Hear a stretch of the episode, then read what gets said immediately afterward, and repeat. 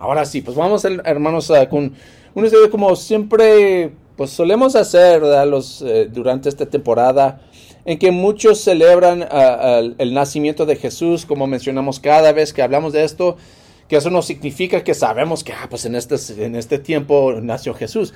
Pero ya que nuestras mentes muchas veces ah, ah, se fijan más en, en, eso, nosotros queremos aprovechar de ese tiempo para hablar del nacimiento de Jesús, porque de hecho fue un, una cosa en la historia que es tan increíble, tan maravilloso, que el Dios del universo vino en forma humana para salvarnos a nosotros. Amén. Entonces, hablamos un poco sobre eso. Si, si tienen sus Biblias, vamos a Mateo capítulo 1. Porque este libro de Mateo, de hecho el, primer libro del Antiguo, digo, el Nuevo Testamento, empieza con la genealogía, ah, genealogía de Jesús. Entonces vamos a leer esta genealogía porque es muy interesante, pues las personas incluidas en la familia de Jesús. Empezamos con versículo 1. Dice, tabla genealógica de Jesucristo, hijo de David, hijo de Abraham. Abraham fue el padre de Isaac, Isaac padre de Jacob, Jacob padre de Judá y de sus hermanos, Judá padre de Fares y de Sera, cuya madre fue Tamar, Fares padre de Jezrón, Jezrón padre de Aram, Aram padre de Aminadab, Aminadab padre de Nazón, Nazón padre de Salmón, Salmón padre de Booz, cuya madre fue Rahab, Booz, padre de Obed, cuya madre fue Ruth. Obed, padre de Isaí, e Isaí, padre del rey David. David fue el padre de Salomón, cuya madre había sido la esposa de Urías. Salomón, padre de Roboán, Roboán, padre de Abías, Abías, padre de Asá, Asá, padre de Josafat, Josafat, padre de Jorán, Jorán, padre de Usías, Usías padre de Jotán, Jotán padre de Acaz, Acaz padre de Ezequías, Ezequías padre de Manasés, Manasés padre de Amón, Amón padre de Josías, y Josías padre de Jeconías y de sus hermanos en tiempos de la deportación a Babilonia. Después de la deportación a Babilonia, Jeconías fue el padre de Salatiel, Salatiel padre de Zorobabel, Zorobabel padre de Abiud, Abiud padre de Eleaquín, Eleaquín padre de Azor, Azor padre de Sadoc, Sadoc padre de Aquín, Aquín padre de Eliud, Eliud padre de Eleazar, Eleazar padre de Matán, Matán padre de Jacob, y Jacob padre de José, que fue el esposo de María, de la cual nació Jesús llamado el Cristo. Así que hubo en total 14 generaciones desde Abraham hasta David, 14 desde David hasta la deportación a Babilonia y 14 desde la deportación hasta el Cristo. Este, esta lista es muy interesante, ¿verdad? Porque es como, para ellos fue como un resumen. Y pues, ¿cómo sería tu, resuma, tu resumen del trabajo si fuera honesto? Pues para mí sería algo como que me aburro fácilmente. este, si encuentro un lugar mejor, renunciaré a este negocio. Ah, estoy buscando un lugar que me pague lo máximo por trabajar lo mínimo. Eso sería el resumen, pues, honesto de nosotros, ¿no? Explicarnos. Pero claro que cuando, cuando estamos haciendo eso, cuando eh, queremos ah, ah, buscar un trabajo o conocer a alguien, pues no les vamos a dar pues todas las cosas negativas de nosotros al, conocerlos. Amén. Es algo que por poco pues queremos esconder lo negativo de nosotros y espero que nadie sepa qué flojo soy o lo que sea. Pero es interesante que aquí en Mateo él empieza con esta genealogía y no es muy pues impresionante, ¿verdad? Eh, es interesante que él incluye las, las manchas de la genealogía de Jesús. De hecho, lo que nos dice uh, los, historia, um, los historiadores es que Herodes el Grande, el rey durante el tiempo del nacimiento de Jesús, él quiso esconder parte de su genealogía. No quería que la gente supiera de que era, no era 100% judío. Quería esconderlo. Y esto es un rey. ¿Por qué? Porque si sepan que, que yo soy, pues yo no soy lo que debo ser, pues no me van a escuchar. Pues Jesús aquí empieza con la realidad.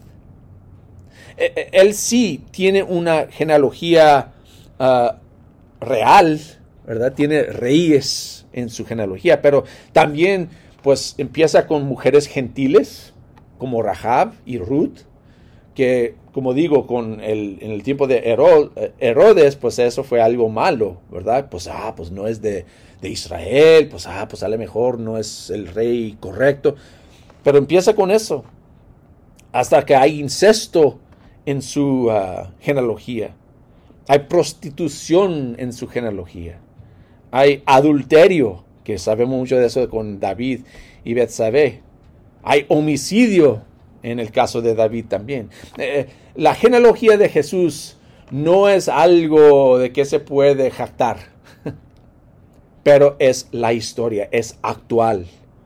De hecho, es interesante que, que Mateo aún eh, está poniendo más énfasis en esto en versículo 6. Fíjese lo que dice en versículo 6. en vez de simplemente decir David fue el padre de Salomón y dejarlo ahí, dice cuya madre había sido la esposa de Urias.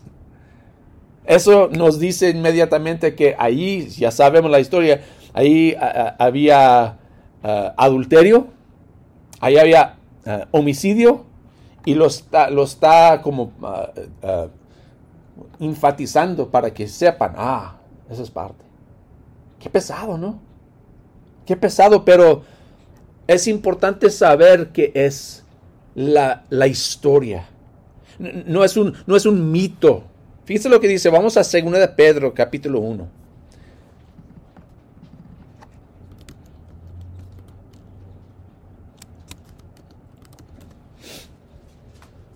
Empezando con versículo 16.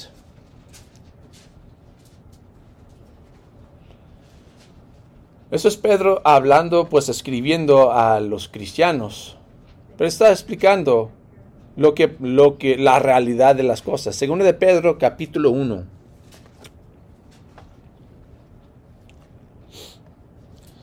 Segundo de Pedro 1, 16. Fíjense lo que Pedro dice.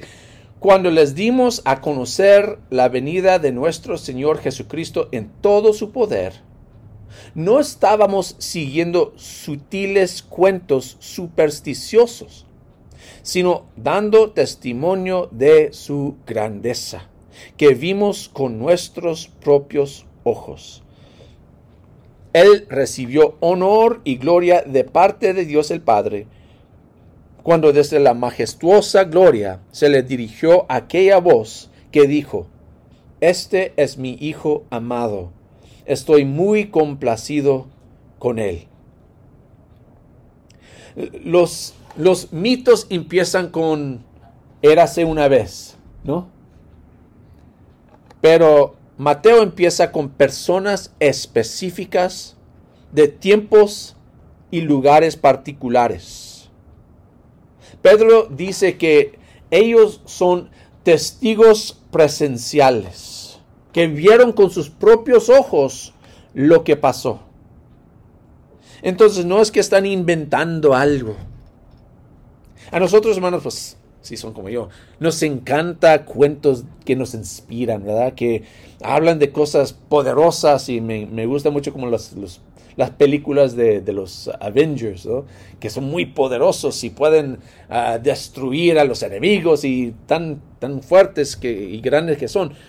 Pero últimamente, pues sabemos que son mitos, que no es nada actual, que, que no me inspira para mucho tiempo porque no es actual, pero la historia misma es lo que nos cautiva, la, la realidad de la historia.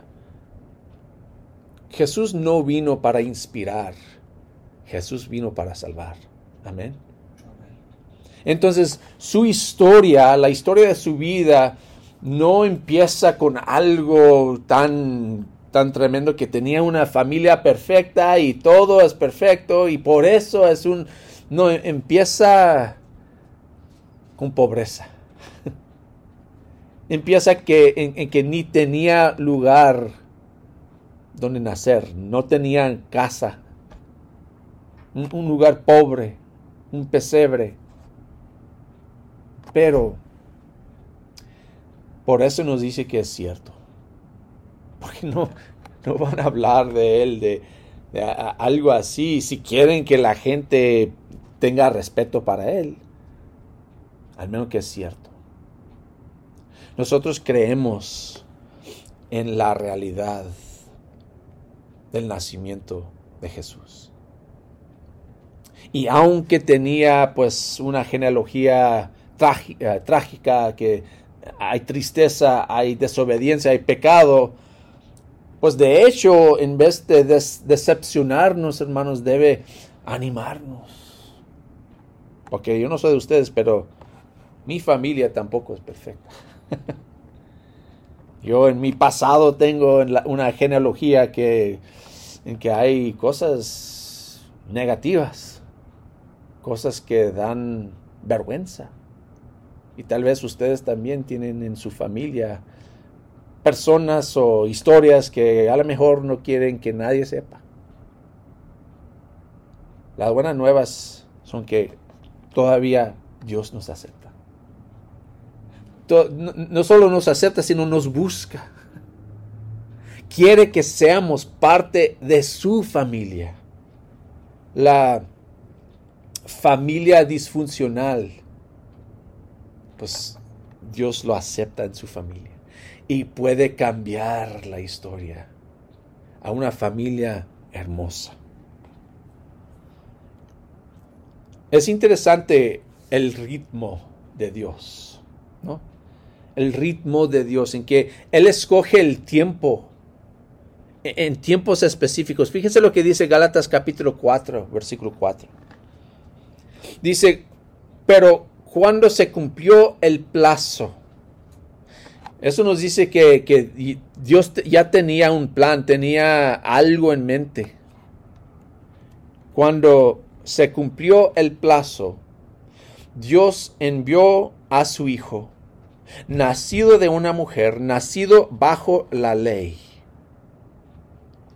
Dios podía escoger cualquier tiempo en la historia, cualquier familia, escogió ese tiempo. Escogió esa mujer. Y aunque no tienen eh, una genealogía perfecta y limpia, es una genealogía que demuestra el poder de Dios a través aún de la desobediencia, a través aún del pecado. Dios puede obrar. A través de generaciones de disfunción Dios puede trabajar. He pasado tiempo con muchos de ustedes y sus familias y yo sé que entienden muy bien esto. Tienen problemas en sus familias, amén. Pero Dios puede trabajar aún a través de esas cosas. Eso no dice que Dios aprueba de los pecados, de la disfunción, que Dios está contento con esas cosas, pero nuestros pecados, hermanos, no pueden negar el poder de Dios. Nuestra desobediencia no puede negar la fidelidad de Dios con sus promesas. Entonces, Dios está obrando para convertir esas historias negativas, esa disfunción, en una familia funcional, una familia que resulta en gloria para su nombre.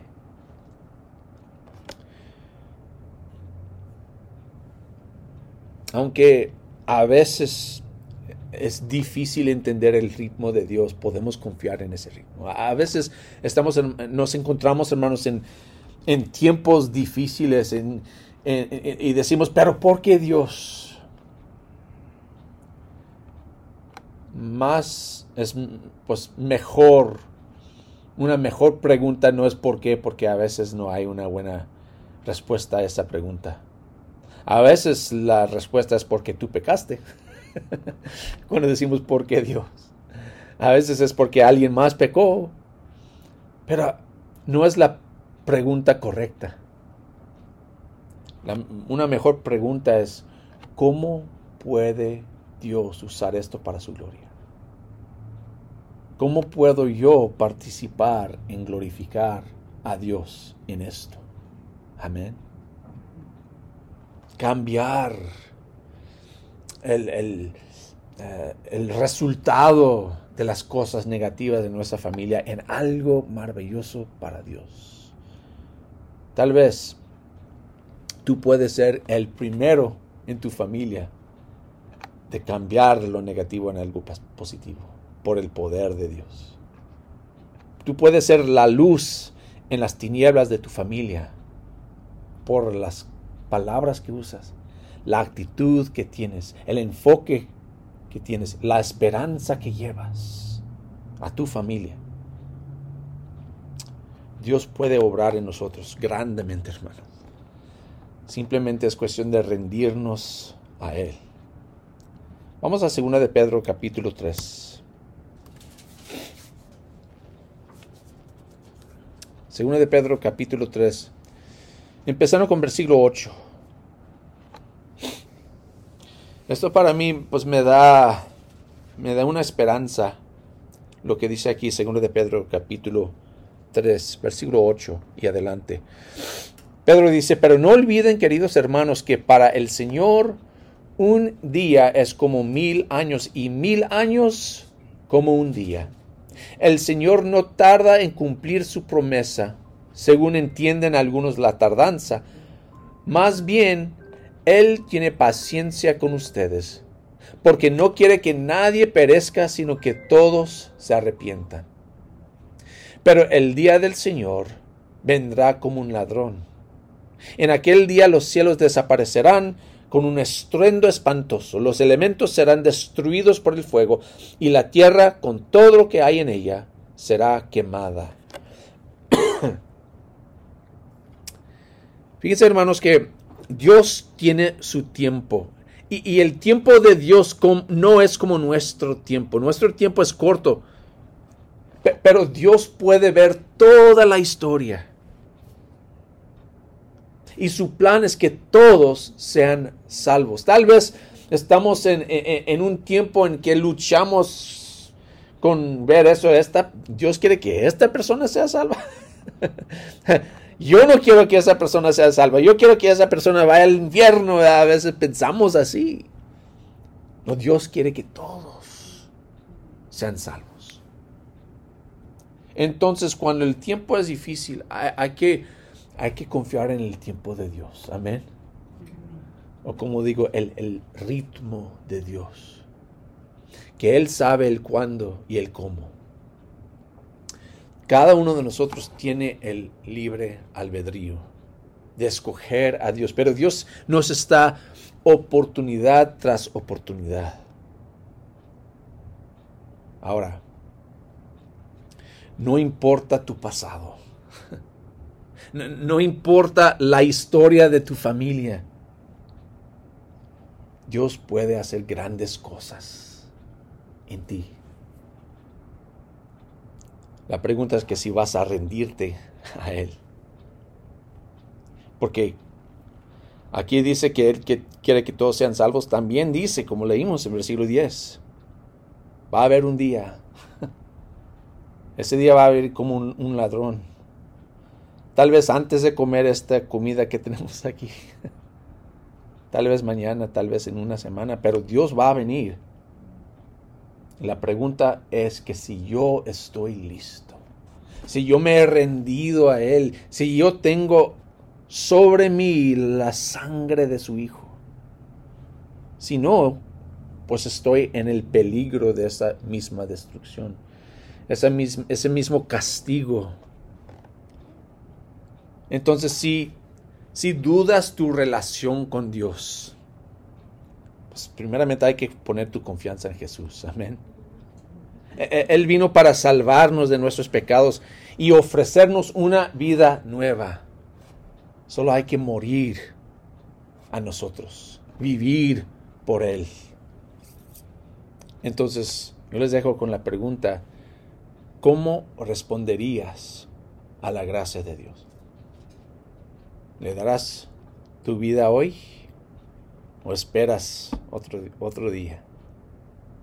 Los que ya están en Cristo, pues todavía es la misma pregunta, porque podemos rendirnos a Cristo una vez y luego buscar nuestros propios intereses.